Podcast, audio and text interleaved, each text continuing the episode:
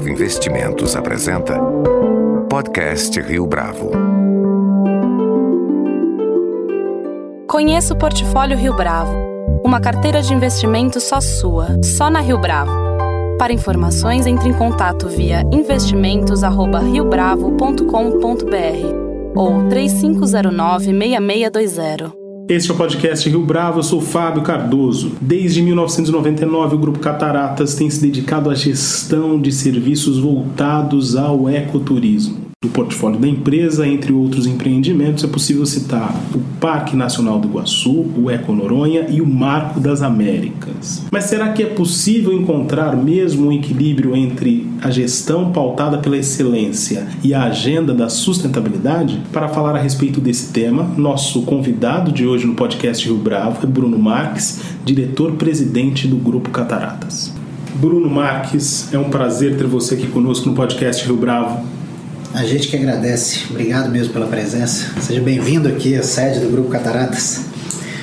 Para a gente começar, Bruno, é, qual era a sua relação com os parques antes da sua trajetória se é, cruzar com a trajetória do Grupo Cataratas? Como é que isso era para você e como é que isso se tornou para você depois, essa relação com os parques depois?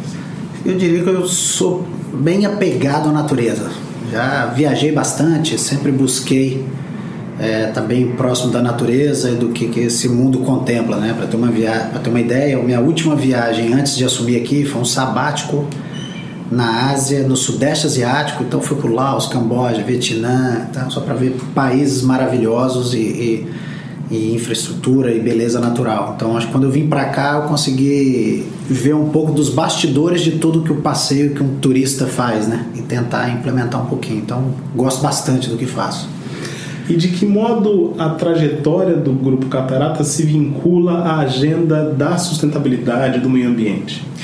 O Grupo Cataratas ele é um negócio de turismo ligado à natureza.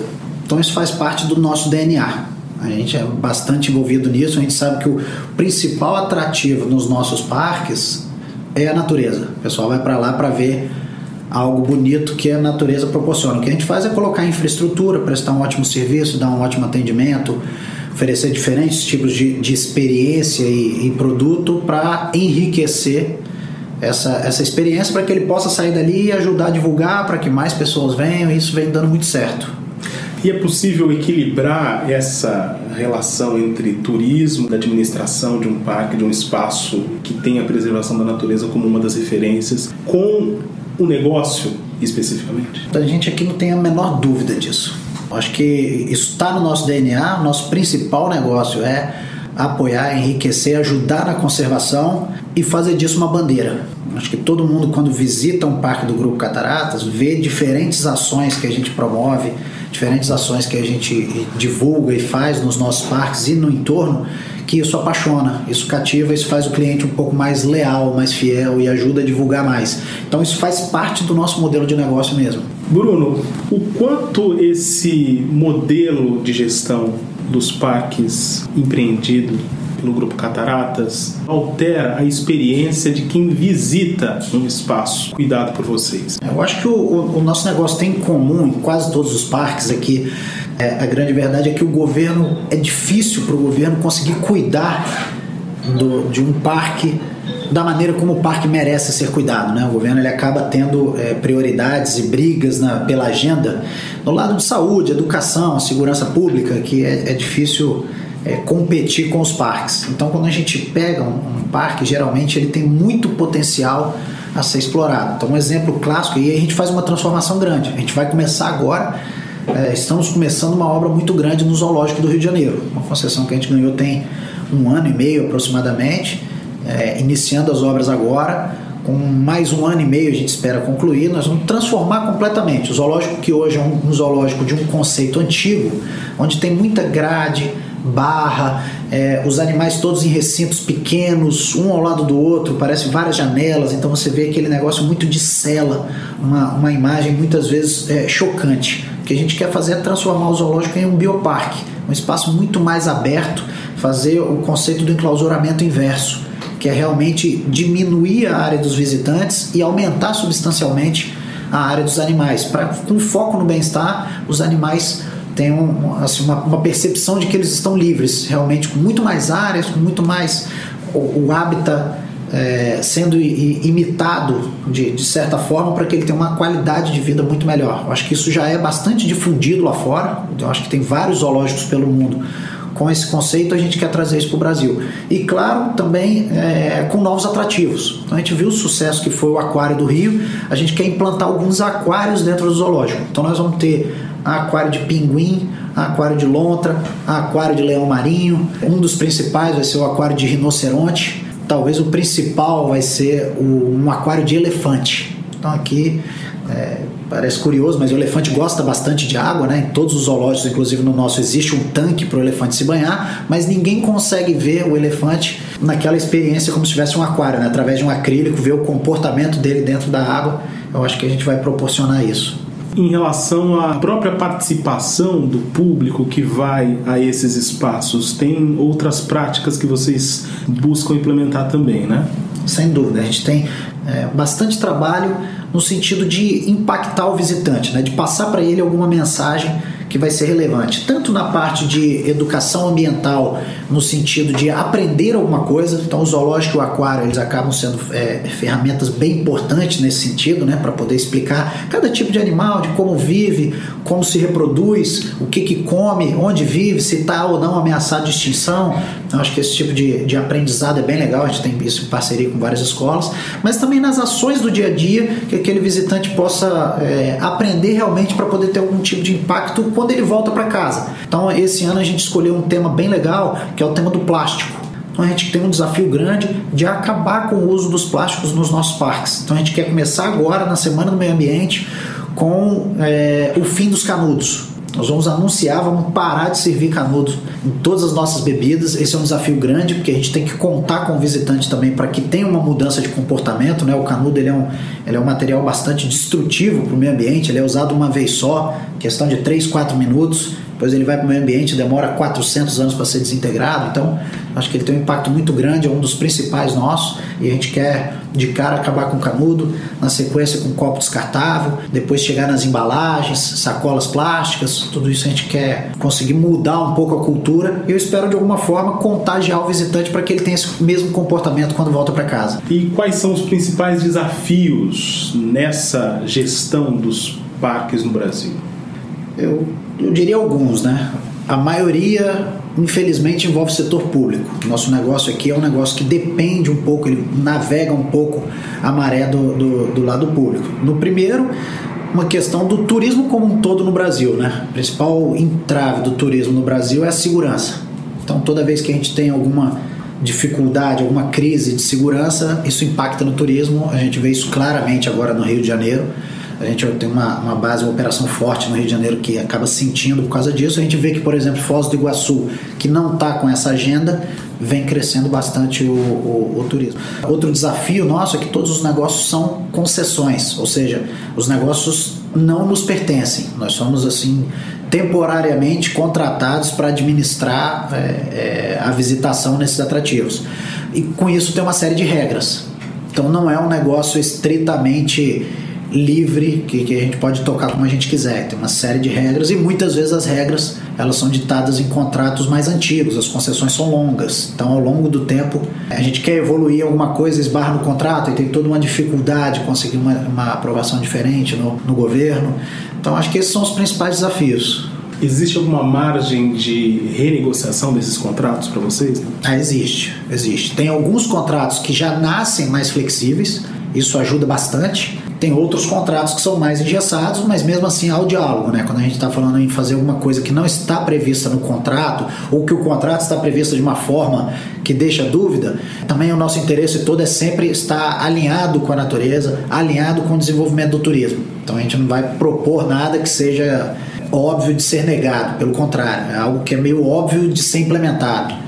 Então acho que isso ajuda bastante. É correto afirmar que os contratos mais antigos, portanto, esse em relação a Foz do Iguaçu, por exemplo, esses são mais difíceis de serem renegociados dada a sua margem de inflexibilidade, enquanto contratos mais recentes, pensando aí de Fernando de Noronha, tem essa margem maior de flexibilidade. Corretíssimo. Acho que é, é, traçar uma linha do tempo né, nos nossos contratos, desde quando começou lá em Foz do Iguaçu, depois quando foi em Noronha, que foi o nosso segundo parque, Paineiras, que foi nosso terceiro parque, e os mais recentes agora, como o Marco das Três Fronteiras em Foz, ou mesmo o Zoológico do Rio de Janeiro, eles são bem mais modernos. Né? Eu acho que o governo, é, o Estado brasileiro como um todo, todos os municípios, é, é governos estaduais e a própria União, evoluiu bastante no conceito de concessões. Né? Houve muito aprendizado é, em rodovias, aeroportos, portos, ferrovias. Eu acho que esse aprendizado foi sendo replicado agora nos parques, então a gente vê um, um edital recém-lançado agora, como por exemplo do Ibirapuera, que é no município de São Paulo, é um edital muito mais moderno, com regras de contrato muito mais modernas do que o de Foz do Iguaçu, que está prestes a completar 20 anos. De Foz do Iguaçu para Fernando de Noronha, o que o Grupo Cataratas conseguiu aprimorar em termos de cuidado em relação a espaços de preservação? Eu acho que o primeiro é realmente colocar isso como nosso core business. É a gente realmente abraçar a causa da conservação ambiental e promover, em chamar o visitante para mostrar o que, que a gente faz em, em, em, prol da causa. A gente percebeu que isso dá uma lealdade muito mais forte no, no, nosso visitante. Depois que a gente começou a fazer isso, as nossas visitações vêm crescendo a ritmos melhores. Eu acho que isso é, é muito bom. E o segundo é também na experiência. Muita coisa que a gente fez que não trouxe resultado e eu acho que isso, a experiência vai mostrando. Esse é um negócio novo no Brasil, praticamente não tem benchmarking aqui, né? A gente tem que buscar melhores práticas lá fora, alguma coisa que é feito em outros países para poder replicar aqui. Eu acho que agora a gente já tem uma, uma base de conhecimento aqui que a gente consegue multiplicar mais fácil. Tanto que a gente vem crescendo muito mais nos últimos anos. Né? E quais são essas melhores práticas? É, você consegue dar para a gente algum exemplo nesse sentido? Eu acho que a preocupação com a natureza é uma bastante relevante. É, o nível de serviço para o turista. Né? Eu acho que com a gente isso é, é, bastante enfático, bastante diferenciado. Muitos dos visitantes que, que vão visitar lá Foz do Iguaçu ficam impressionados com a estrutura e com o nível de atendimento que tem lá e elogia e compara com muitos lugares lá de fora. Eu acho que isso o Brasil ainda não está, na média, preparado para receber turista e Foz do Iguaçu, por exemplo, está. Aqui no Aquário do Rio a gente já está, nos nossos parques a gente tem um trabalho muito forte é, em relação a isso. E investimento em infraestrutura é o que a gente mais faz. Então, é, deixar os passeios o máximo possível acessíveis, com não só banheiro, mas limpeza, manutenção, é, lanchonete, loja, todo um, um nível de serviço, ônibus, todo tipo de transporte que ajuda bastante, que atende de uma forma diferenciada mesmo. Em relação aos parques, existem diferenças evidentes de Foz do Iguaçu para Fernando de Noronha, passando aqui pelos espaços que o Grupo Cataratas administra no Rio de Janeiro. Mas eu queria que você contasse para a gente um pouco qual é a diferença do ponto de vista da gestão nesses lugares. Existem cuidados específicos que vocês têm que é, oferecer para esses ambientes distintos?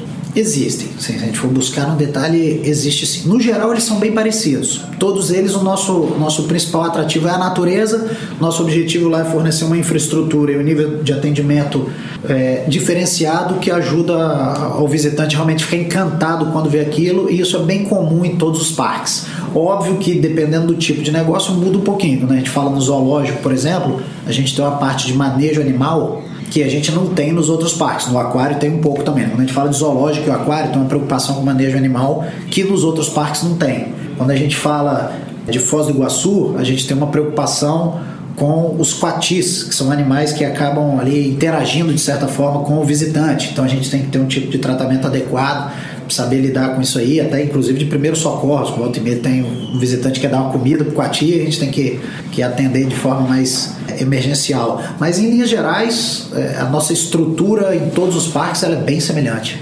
Fernando de Noronha, voltando a falar desse espaço que gera bastante admiração do ponto de vista do público nacional e internacional também. Como é que vocês lidam com as tensões ambientais, sobretudo desse sítio ecológico? É, a gente tá é, sofrendo junto, né? Sofrendo nas vitórias e nas derrotas a gente está junto. Então acho que o, o, nosso objetivo em Fernando de Noronha, que é bem semelhante a Foz do Iguaçu, bem semelhante aqui em Paineiras, é realmente estar tá ajudando o turista, o visitante, a ser a, a um defensor do lugar. Então, assim, a gente quer ser realmente transformar cada visitante em embaixador. Noronha é um lugar fantástico, né? Maravilhoso, lindo por natureza, tem a Praia do Sancho é a praia eleita mais bonita no mundo pelo, pelo TripAdvisor. Aí, nos últimos cinco anos deve ter sido eleita três, quatro vezes. Então é, é um lugar fantástico. A gente está lá para poder zelar pela limpeza, pela conservação, ajudar o ICMBio nessa parte relacionada com o visitante. Né? Eu vi que existem outras iniciativas lideradas por vocês. Né? Então comenta um pouco para a gente, Bruno, a respeito do Instituto Conhecer para Conservar, que vai na linha um tanto do que você vinha comentando nas suas últimas respostas. Quais são as características, quais são os resultados, inclusive, que você já tem alcançado até aqui? É, o, o, as nossas operações, elas são bem, as operações é, do grupo Cataratas em si, elas são bem é, centradas nos parques. E a gente percebeu que a gente tinha muito para somar nas comunidades do entorno, é, na natureza em volta, com os governos locais, seja ele municipal ou, ou até mesmo estadual. E aí todos os nossos funcionários cobravam a gente bastante disso. Falavam, por que a gente não consegue ajudar naquele problema tal que muitas vezes não tem nada a ver com a operação direta do parque, mas envolve a comunidade onde mora boa parte dos nossos funcionários. E eu acho que foi aí que surgiu. A gente viu que a gente tinha uma, uma base de funcionários, uma base de exposição, uma base de, de impacto junto aos visitantes, e acaba tendo uma exposição, inclusive, junto aos políticos e junto à sociedade geral, que a gente podia usar isso de forma a devolver um pouco. Então a gente criou é, o Instituto Conhecer para Conservar, ele foi fundado tem aproximadamente três anos, com esse intuito. Então, nosso objetivo é, em cada operação nossa, a gente ter algum projeto grande, além de apoiar outros pequenos, que ajudem na comunidade do entorno, ajude no final todo mundo a estar tá em prol de uma causa só, que é a causa dessa causa ambiental. Né? E essa comunidade ela já reconhece isso, as comunidades locais, no caso, elas já reconhecem isso? Vocês conseguem medir é, resultado dessa iniciativa?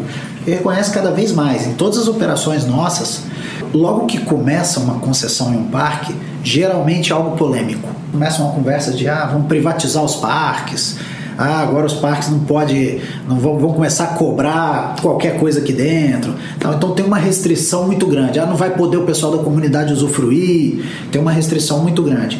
E aí eu, o que eu costumo falar é, olha, nosso melhor cartão de visitas realmente é a operação dos parques. Não tem que perguntar para mim se a gente está feliz em Foz. Eu acho que tem que perguntar ao pessoal da comunidade do entorno para ver se quer que a gente saia de lá. Eu acho que esse é o, é o, é o principal cartão de visita, porque eles veem que a gente consegue fazer investimento e que esse investimento impacta na qualidade de vida de todo mundo do entorno. Então, nós temos várias políticas de, de inclusão, não só como funcionário direto, mas como compra de material de preferência do entorno e, e treinamento do entorno e desenvolvimento local eu acho que isso eles reconhecem bastante e, e têm apoiado cada vez mais. Né? Hoje em dia eles são nossos principais apoiadores em qualquer projeto que a gente lança. Foi o IBAMA que lançou o primeiro edital de concorrência para prestação de serviços de atendimento ao turista do Parque Nacional do Iguaçu. Como é que é a relação do IBAMA com o Grupo Cataratas hoje? É uma interface que opera no sentido de fiscalização e, nesse sentido, mais cobra vocês? Ou acaba auxiliando o trabalho de vocês? A nossa concessão realmente, a primeira delas foi com o IBAMA, mas desde 2007 para cá é com o ICMBio, eles que, que, lançaram os outros parques. É uma relação muito saudável e a relação acaba sendo positiva porque o interesse deles é o mesmo que o nosso.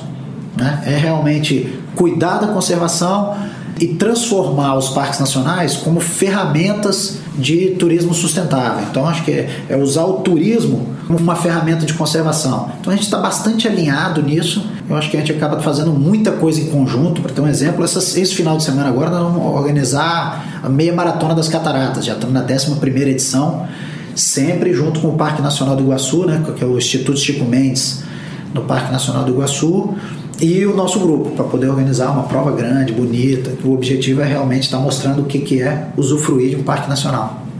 E quais são os próximos projetos do Grupo Cataratas? É, a gente vem crescendo muito nos últimos anos. Né? No final de 2014, a gente tinha basicamente três operações e iniciando a construção de uma quarta. Hoje em dia a gente está com seis. A gente mais que dobrou o faturamento de lá para cá. É, esse ano a gente está olhando para algumas também. Então, uma já é pública, eu posso falar, que é o Ibirapuera. O edital deve abrir dia 12 de julho. A gente está mergulhado né, no edital, uma série de. É um volume muito grande de, de informações que a gente tem que absorver, fazer conta, estudar o que, que a gente faria lá, ter uma ideia mais concreta do que, do que, que a gente pode fazer dentro dessas regras que foram publicadas, para ver o quanto a gente é competitivo, mas é, é um, é um parque que a gente tem todo interesse. Mas não só esse, a gente está bastante aberto a novas oportunidades, temos olhado algumas. É claro que esse ano, por ser um ano de eleição, né, tanto a nível estadual como federal, e a gente sabe que o governo, né, né, como um todo, todos os municípios acabam de alguma forma também se envolvendo nas eleições, né, isso acho que, que, é, que é no mundo inteiro. Então, assim, a agenda de fazer concessões e licitações, ela diminui um pouco. Mas a gente tem olhado, está acompanhando. Acho que virando o ano é, é uma oportunidade para todos os governantes também estão vendo é, essa questão de licitação e, e algum tipo de parceria entre o público e o privado como uma solução para a crise financeira que o país está. Então a gente está olhando bastante, temos bastante interesse, bastante vontade em crescer. Acho que a gente está só começando, né? Nesse contexto de parcerias, os grandes eventos aqui do Rio de Janeiro, de certa forma, foram uma vitrine para ação e para o desempenho, de certa forma, do Grupo Cataratas? Com certeza. Esses grandes eventos ajudam a, a divulgar o Rio, em primeiro lugar. Né? Então, acho que é, todos os, os, parques nossos, por exemplo, do Rio de Janeiro, eles pegam uma, uma carona muito grande na divulgação do destino Rio de Janeiro. Qualquer turista que vem para o Rio, mesmo que venha para a praia, ele acaba querendo dar um pulo no Cristo, dar um pulo no Aquário. Eu acho que isso é, para a gente, é, é bem relevante, sim. Bruno Marques, muito obrigado pela sua entrevista, pela sua participação aqui no podcast Rio Bravo. Obrigado, Fábio. Seja bem-vindo. Estamos abertos para outras. Com produção visual de Denise Barreto, este foi mais um podcast Rio Bravo. Você pode comentar essa entrevista no SoundCloud, no iTunes ou no Facebook da Rio Bravo.